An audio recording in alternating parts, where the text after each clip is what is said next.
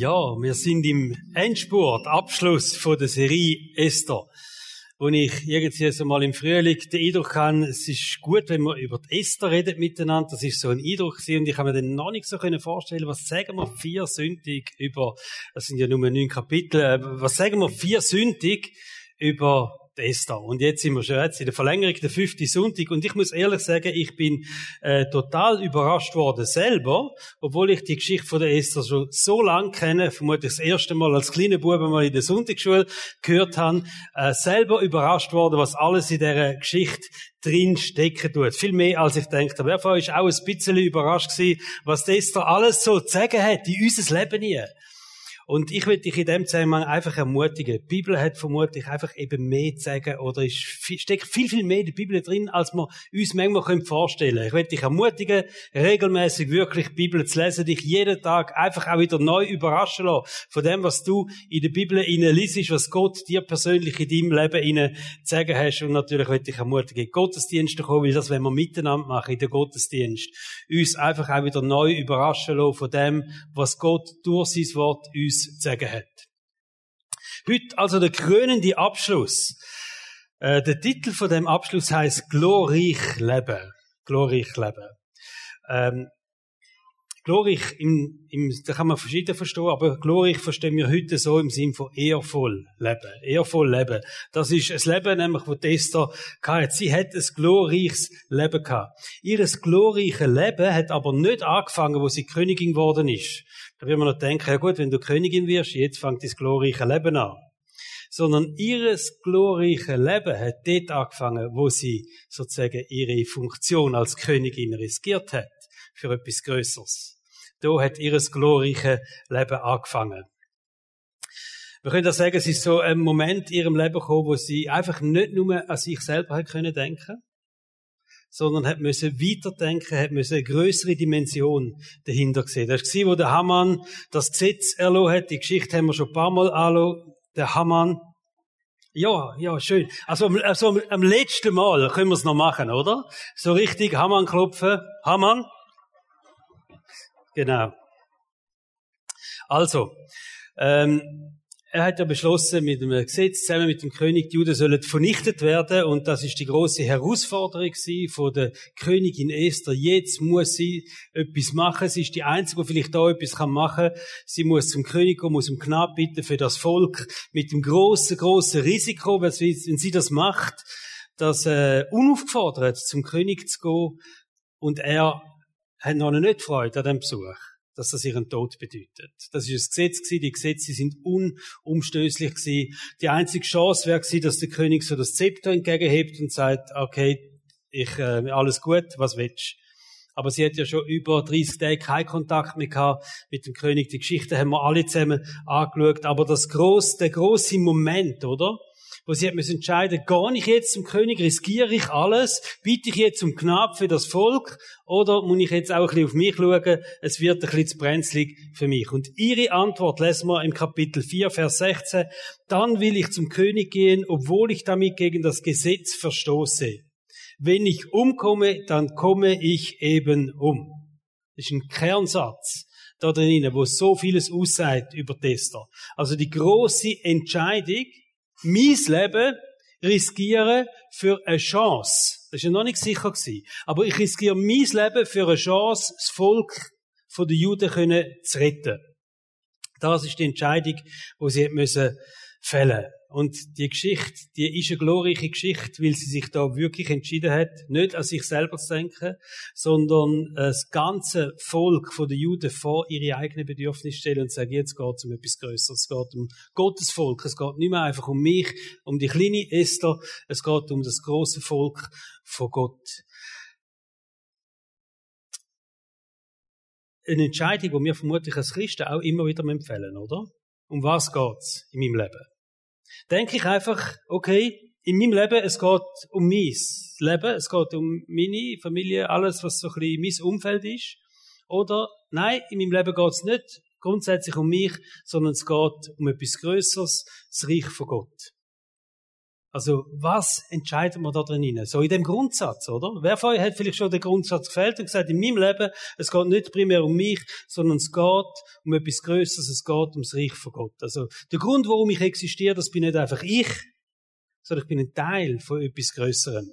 Und der Entscheid, der hat Esther gefällt.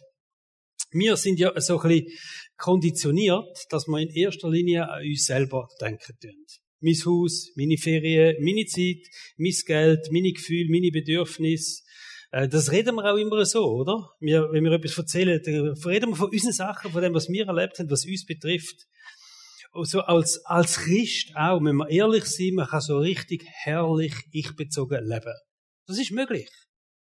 Auch als guter Christ so richtig genüsslich ich-bezogen zu leben. Und wenn du jetzt den Kopf schüttelst, dann sage ich einfach mal, check mal deine Gebete ab wo die letzten zwei Wochen betet hast.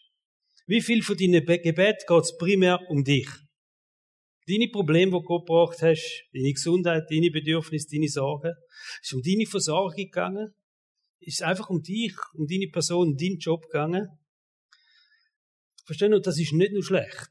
Also, ich mich richtig verstehen. Das ist nicht nur schlecht. Ich meine, Gott fordert uns in der Bibel ja auf und sagt, bringt mir eure Sorgen, ich bin da für euch, ich sorge für euch. Das beste Bild, das wir von Gott können haben, ist das Bild von einem liebenden Vater, der für seine Kinder sorgt.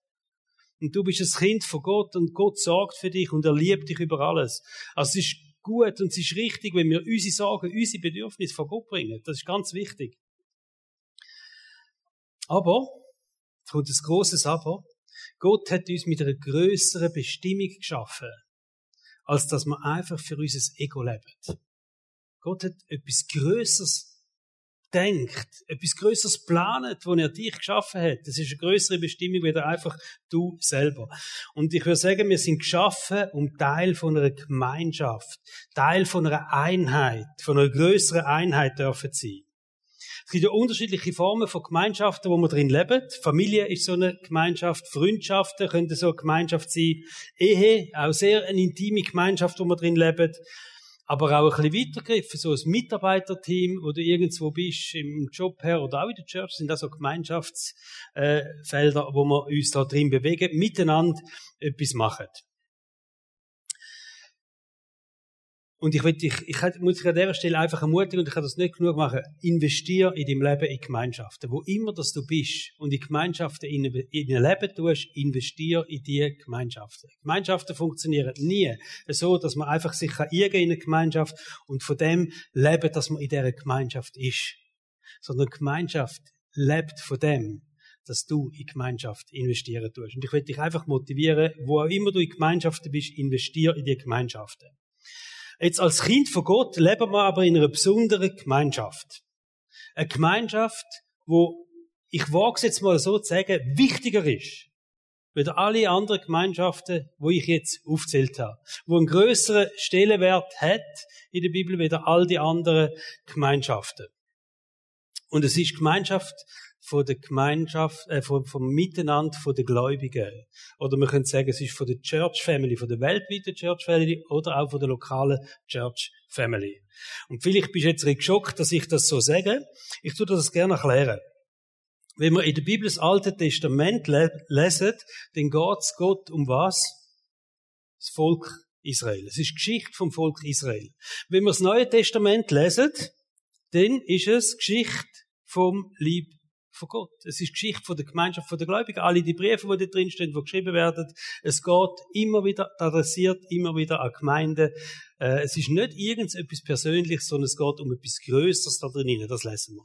Wie es auch am Schluss, im letzten Buch, um die große Einheit geht miteinander, Einheit von den Menschen und Einheit mit Gott. Also es geht um Gemeinschaft.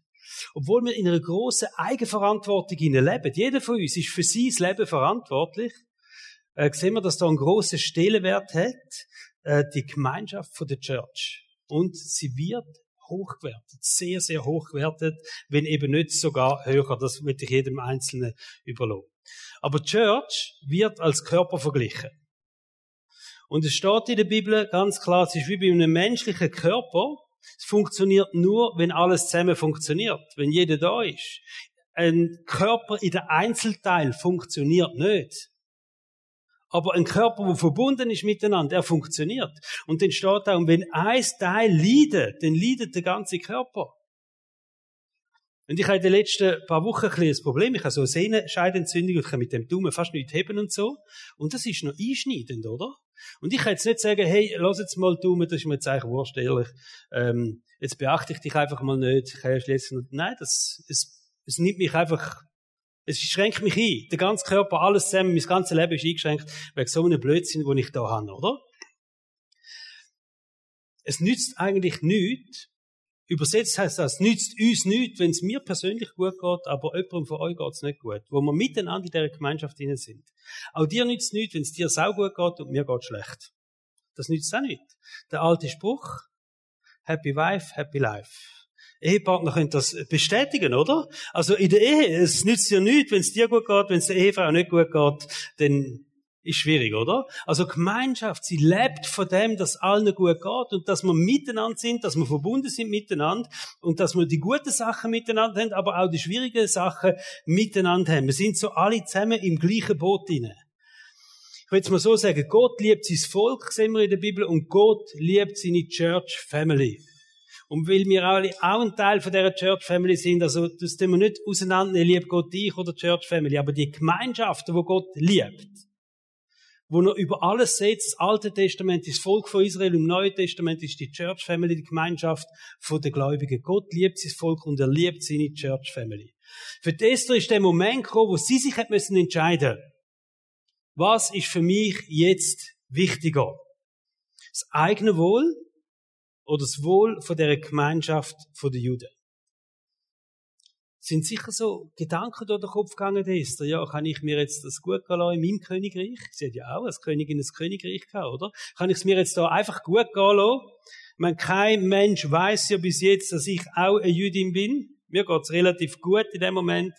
Und gleichzeitig das Gesetz, dass es Datum gibt, wo alle Juden sollten vernichtet werden. Also, geht's jetzt um mein Königreich, wo ich mich wohlfühle, wo ich sicher bin, oder geht's ums Königreich von Gott? ums Reich von Gott? Das sind Fragen, wo sie sich vermutlich gestellt hat, wo sie gewälzt hat. Und ich bewundere die Identifikation, die Esther hat mit dem Volk von Gott. Die Identifikation, wo so groß war, dass sie den Entscheid hat können fällen, nein, es geht nicht um mich, sondern jetzt geht es um etwas Größeres. Bin auch ein Teil von dem Volk, wenn das sonst niemand weiß, oder? Aber ich gehöre da dazu. Es betrifft mich genauso. Ich bin ein Teil von dem. Und ich habe mich gefragt, wie fest identifizieren wir uns mit der Gemeinschaft der Gläubigen? Wie fest sagen wir mal, ich bin ein Teil von dem. Also wenn es den Gläubigen nicht gut geht, dann betrifft mich das auch. Ich bin ein Teil. Ich gehöre auch in die Gemeinschaft. Ich, ich gehöre da dazu. Es ist ein Teil von mir auch. Und ich rede jetzt nicht von dem Zusammengehörigkeitsgefühl der Christen äh, auf der ganzen Welt. Das ist ja auch so eine Dimension, oder? Etwas Spannendes. Man tut sich zusammengehörig fühlen mit den Christen von der ganzen Welt. Kennen ihr? Wenn ihr irgendwo sind, Christen begegnen, wir haben Freude, wir sind Kirchen, gehören von den Christen auf der ganzen Welt. Wir merken, wir gehören irgendwie zusammen. Ich rede jetzt von einer echt gefühlten Körpermentalität wo du kannst sagen, mal, ich spüre das in mir rein, ich habe die Identifikation, dass die Church Family jetzt im kleinsten Bereich, wo wir dort zusammen sind, als Halle 5, wir gehören zusammen. Und wenn es dem einen schlecht geht, dann leide ich auch drunter. Ihr müsst wissen, die meisten Aussagen in der Bibel, wo wir sehen, wo es darum geht, wir sollen uns um andere Menschen kümmern, wir sollen für andere Menschen da sein, wir sollen für Gerechtigkeit sorgen. Es betrifft in erster Linie die Church Family. Er redet immer, die Bibel redet von Brüdern und Schwestern. Etwas Wichtigste innerhalb der Church Family. Wie fest identifiziere ich mich? Wie fest identifizierst du dich und sagst, ich bin ein Teil von dieser Church Family? Das geht über das Besucherverhältnis aus von einer Kirche, oder? Über das aus, dass man sagt, ja, ich gehe ab und zu in den Gottesdienst, sondern ich bin ein Teil, ein Teil von dieser Church Family. Wie fest sind wir in der Lage? Das ist noch eine coole Frage, oder? Wie fest bin ich in der Lage, nicht nur an mich selber zu denken, sondern mit dem Fokus auf den Lieb von Gott zu leben? Also wie fest bist du in der Lage, nicht nur an dich selber zu denken, sondern wirklich mit dem Fokus auf den Liebe zu leben. Apostelgeschichte 2, Vers 42 sind ganz coole Verse. Da sehen wir Geschichte der ersten Christen, wie sie das umgesetzt haben. Was das Leben der Christen prägte, waren die Lehre, in der die Apostel sie unterwiesen, ihr Zusammenhalt in gegenseitiger Liebe und Hilfsbereitschaft, das Mahl des Herrn, Abendmahl und das Gebet und so weiter. Aber ganz krass da drin ihren Zusammenhalt in gegenseitiger Liebe und Hilfsbereitschaft, ihren Zusammenhalt. Die haben zusammengehebt miteinander. Ist nicht so, dass sie einfach sich getroffen haben und kollegial, freundschaftliche Verhältnisse und die zusammenheben ist mehr, verstehen ihr? Zusammenheben heisst, doch, ich bin ein Teil und das lässt mich nicht kalt, wenn es jetzt im Heire schlecht geht. Es lässt mich jetzt nicht kalt, wenn wir als Kielen ein Problem haben. Ich bin ein Teil von dem. Oder Vers 44 und 45. Alle, die an Jesus glaubten, hielten fest zusammen und teilten alles miteinander, was sie besaßen. Sie verkauften sogar Grundstücke, sonstigen Besitz, verteilten den Erlös entsprechend den jeweiligen Bedürfnissen an alle, die in Not waren. Das ist eine krasse Identifikation, oder? Und ich habe mich ehrlich gefragt, die Identifikation, die spüre ich fest in meiner lieblichen Familie. Äh, in der Ehe, mit dem Kind. Wie fest spüre ich die Identifikation oder habe ich die Identifikation auch mit der Church Family? Wie Gott redet so viel über die Church Family, die Gemeinschaft der Gläubigen, so etwas Zentrales, so etwas Wichtiges. Also die entscheidende Frage bei der Esther ist mein Königreich oder Gottes Königreich? In dem Sinn, dort mal ist es sein Volk von der Juden. Also entweder geht es um mein Königreich oder das, was Gott über alles liebt. Sein Volk. Und ich glaube fest, Gott hat die Esther an diese Position gesetzt. Weil er gewusst hat, im entscheidenden Moment wird sie sich so entscheiden. Im entscheidenden Moment wird sie sagen, das Volk von Gott geht vor. Meine eigenen Bedürfnisse. Und der Preis, den sie ja gezahlt hat, oder sie hat am Schluss ja nicht müssen zahlen, das ist ja manchmal das Coole bei Gott, oder? Sondern Esther ist gesegnet worden durch das. Also wenn ihr den Schluss von der Geschichte, wenn ihr selber nachlesen, ich erzähle auch nicht alles, aber das ist eine Segensgeschichte, das ist ein glorreiches Ende gewesen. Das ist, sie haben mehr gehabt, als sie vorher gehabt auch der Mordechai und alle zusammen, die sind wirklich gesegnet worden durch den Entscheid, durch den einfachen Entscheid, das Volk vor das eigene Bedürfnis stellen. Also das Reich von Gott stellen vor mein persönliches Königreich. Wie hätten wir entschieden? Wie hätten wir entschieden? Musst du das vielleicht einfach mal überlegen in einer ruhigen Minute? Du lebst inkognito in einer besten Position, besser geht's nicht. Und plötzlich merkst du, in deiner Position hätte ich eigentlich auch den Einfluss, jetzt für Gottes Reich etwas zu machen aber es könnte gerade so gut in die Hose gehen und ich verliere alles, was ich habe. Ich bin mir nicht sicher, wie wirst du entscheiden? Wie wirst du entscheiden? Wärst du bereit, alles, was du hast, auf die Karte zu setzen, Reich von Gott? Weil du weißt, das ist wichtiger. Und Gott führt mich an den Entscheid an, oder? Wie würden wir entscheiden? Im Jakobusbrief steht, dass ein Glaube, wo sich nicht da drin zeigt, dass man füreinander da ist, und dass man einander hilft, der Glaube ist was? Tot. Der ist tot.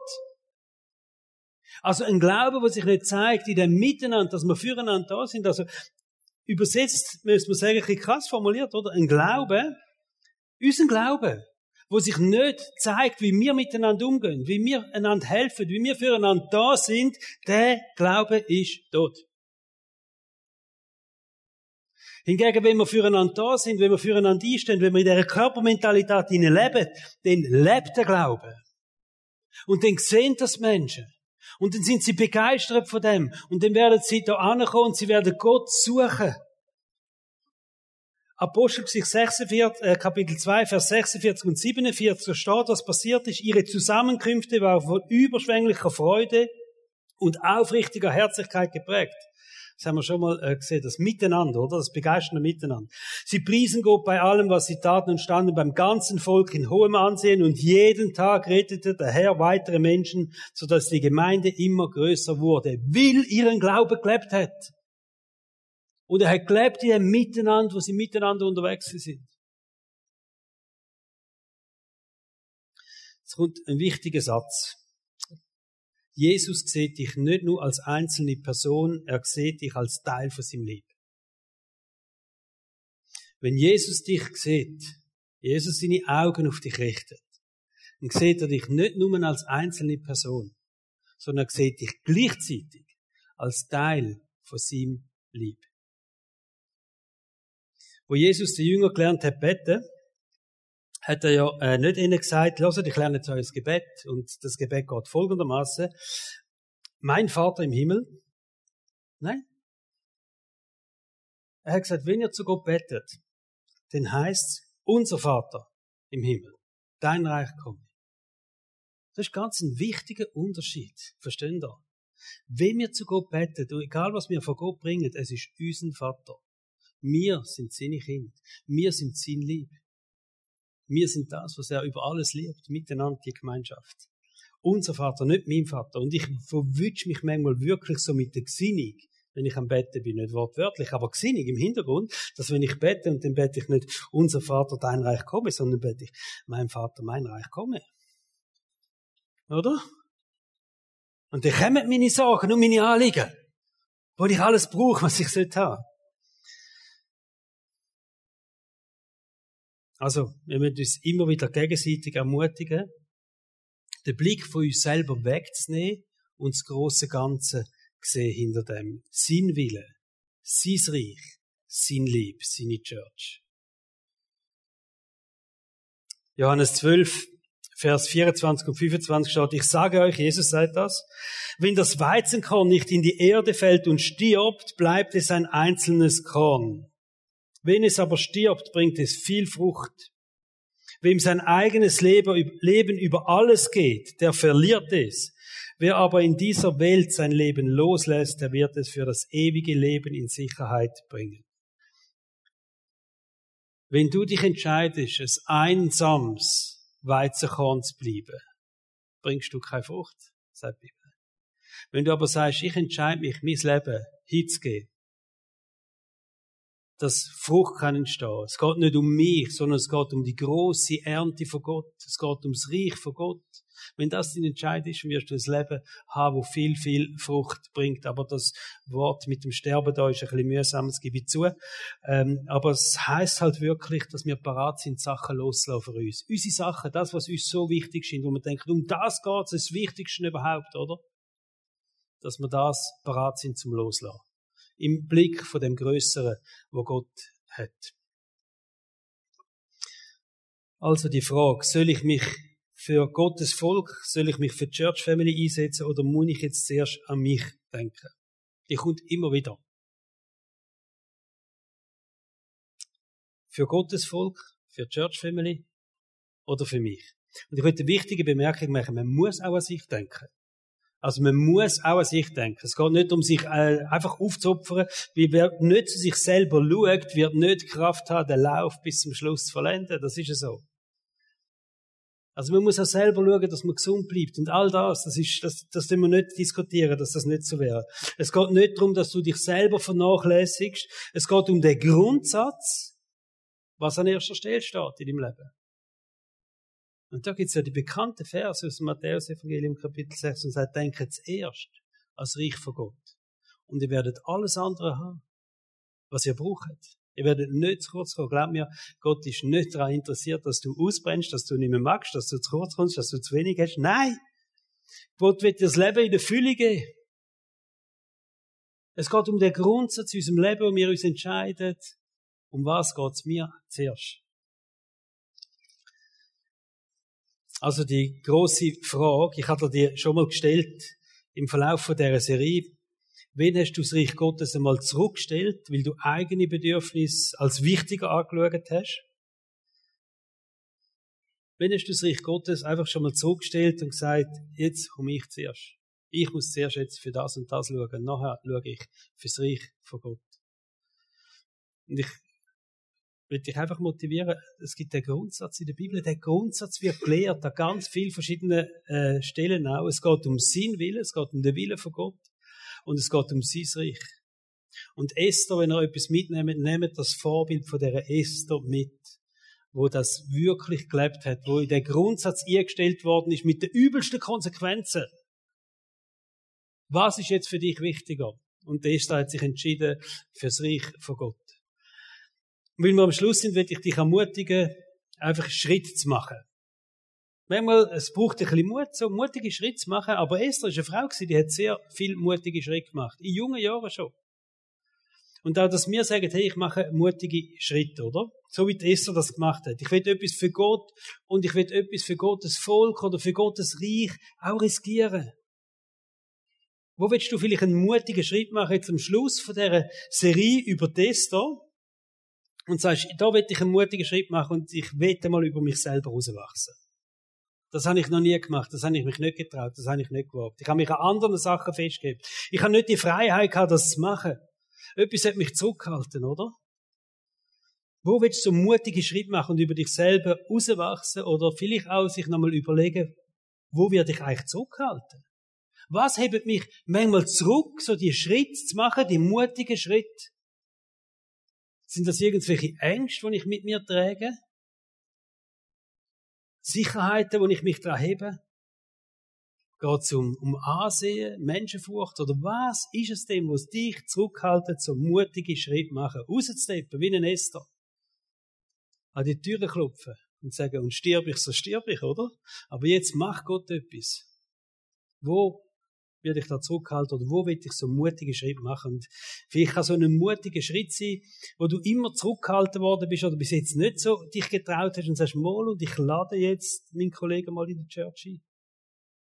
Mal, ich tue nächstes Mal, wenn wir nach dem Sport im Spunten hocken, mal, ich fange auch mal an über den Glauben reden. Die reden ja über alles dort.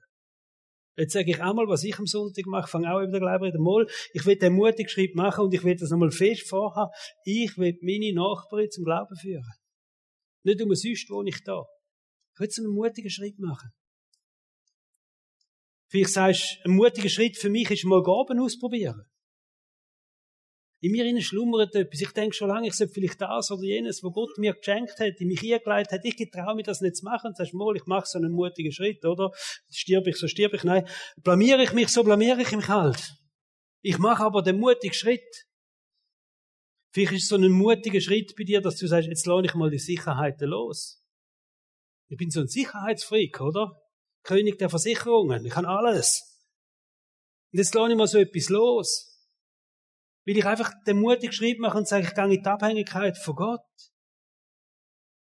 Irgendetwas anderes, wo du sagst, hey, das ist ein mutiger Schritt, der bei mir jetzt ansteht. Menschenfurcht überwinden. Im Moment, wo du sagst, wenn mich wieder mal etwas zurückhaltet und der Satz in meinem Ohr tönt, was denken dir jetzt, wenn du das machst? Dann sagst du, dann mache ich es ja schlecht. Blamiere ich mich, so blamiere ich mich. Lacht über mich, so lachen sie über mich. Ich mache so einen mutigen Schritt. Vielleicht geht es darum, dass du deine Finanzen neu priorisierst. Vielleicht sagst du mal, ich will grosszügiger werden. Ich will grosszügiger spenden. Ich will die Freiheit können haben. Ich will auch in dem Bereich sehen, das Reich von Gott ist über dem, was mich beschäftigt und mir Sorgen macht.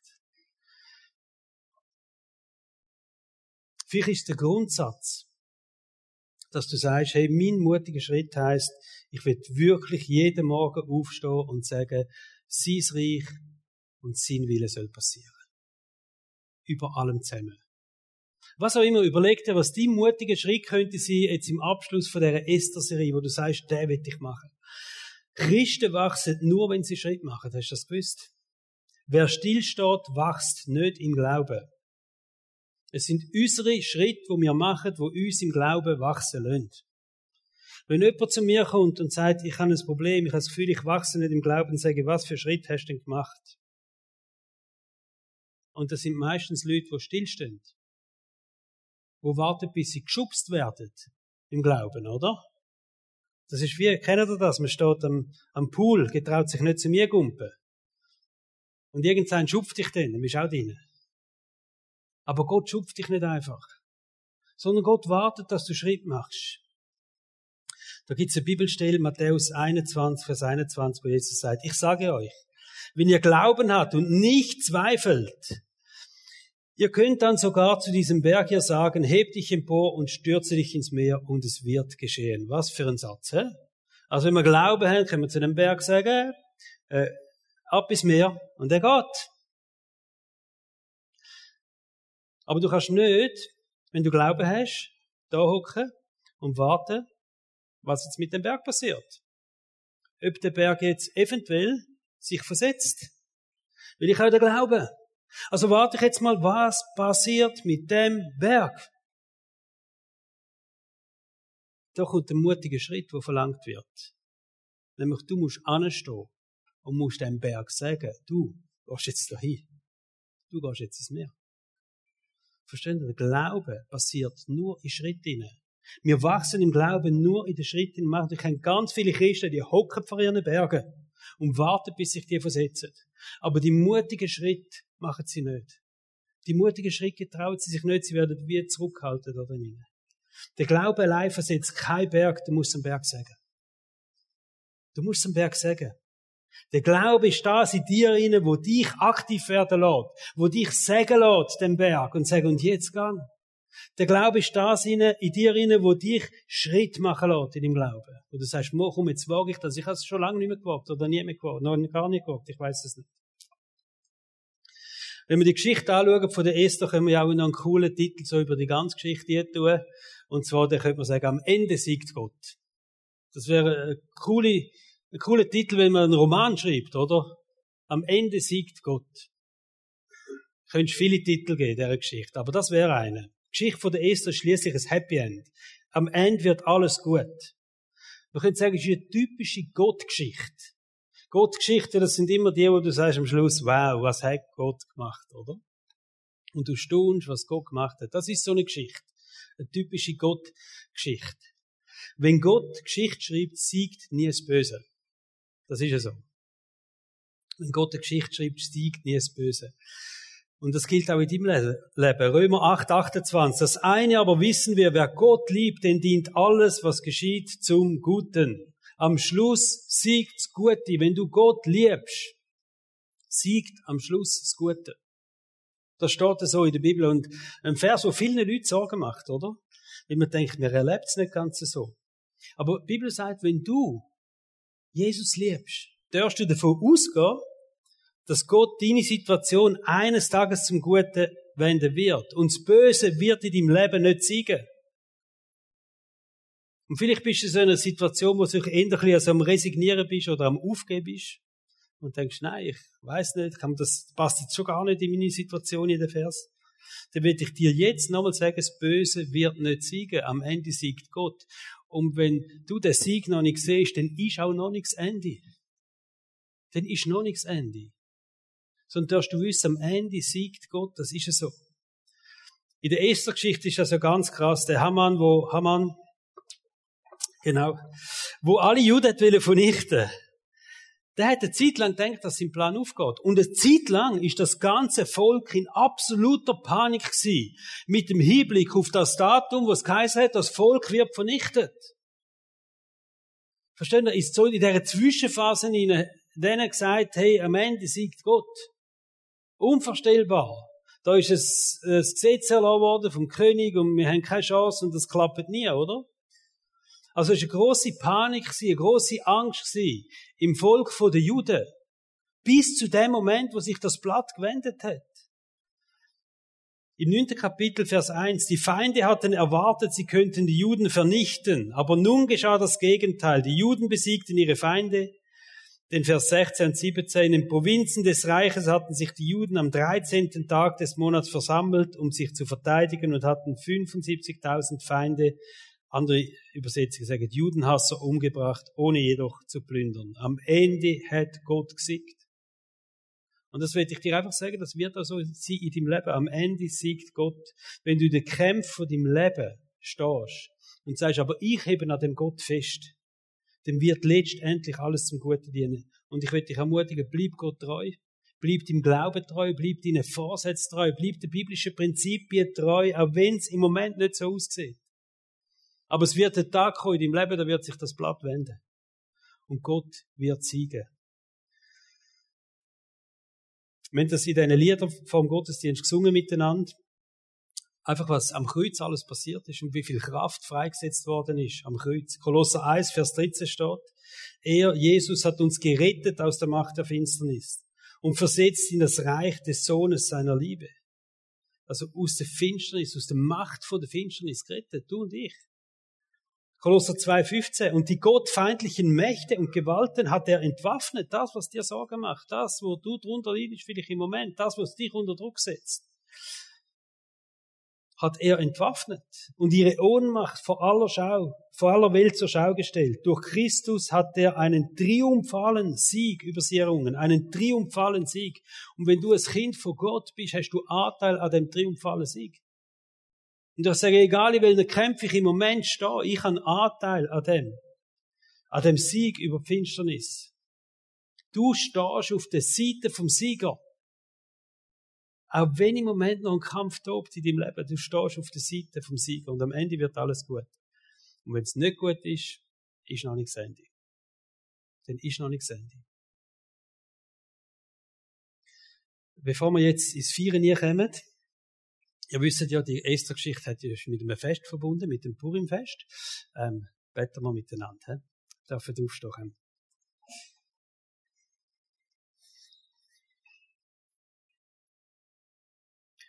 Jesus, wir danken dir für die Geschichte von dieser Esther. Danke für das einfach Vorbild, das wir dürfen sehen, auch in dieser jungen Frau. Und da gibt es ganz viele Stellen äh, mit dieser Geschichte, die mich selber herausfordern. Und ich denke immer, wow, wie hätte ihr das können? Und kann ich das auch? Bin ich auch so mutig? Getraue ich mich das auch? Kann ich auch die Prioritäten setzen? Und jetzt, ich danke dir, hast du uns den Heiligen Geist gegeben, der in uns lebt. Und das ist deine Kraft wo uns befähigt, uns äh, zu, hilft, zu diesen Menschen zu machen, so dass wir ein Leben, ein glorreiches Leben können führen, wie Esther auch, ein Leben, wo dich ehrt. Und ich wünsche mir das von ganzem Herzen. Ich wünsche mir das für alle, die da drinnen sind, dass wir ein glorreiches Leben haben. Ein Leben, wo dich ehrt, Jesus. Und da braucht es ganz wichtige Entscheidungen immer wieder. Da braucht es immer wieder ähm, auch wichtige Grundsätze, wo wir uns daran festheben Und ich bete dafür, dass wir jetzt auch in der, was wir so gehört haben in dieser Serie, dass es neu darf zu, zu Grundsätzen werden in unserem Leben. Und dass wir Menschen sind, die einen mutigen Schritt machen. Und du kennst jeden, der da ist, und du, und du hast mitgelesen in den Gedanken von jedem Einzelnen, was sind die mutigen Schritte. Und so bete ich dafür, dass wir die auch dürfen machen dass wir am Schluss von dieser Serie mindestens einen mutigen Schritt, jeder einen mutigen Schritt können machen und sagen, das will ich jetzt machen. Weil es geht um dich, es geht um dein Reich, das wollen wir aussprechen. Wir wollen das als Kielen aussprechen. Jesus, es geht um dein Reich, es geht um dein Wille. Dein Wille soll passieren wie im Himmel, so auf der Erde, so in unserem Leben, so in unserer Church. Es soll ein Grundsatz sein in unserer Church. Wir danken dir vielmal, Jesus, dass du die Macht von der Finsternis besiegt hast und dass wir dürfen Anteil haben dem Sieg, dass wir auf der Seite vom Sieger dürfen stehen, in allen Stürmen von unserem Leben und dürfen wissen, am Ende kommt alles gut. In Jesu Namen. Amen.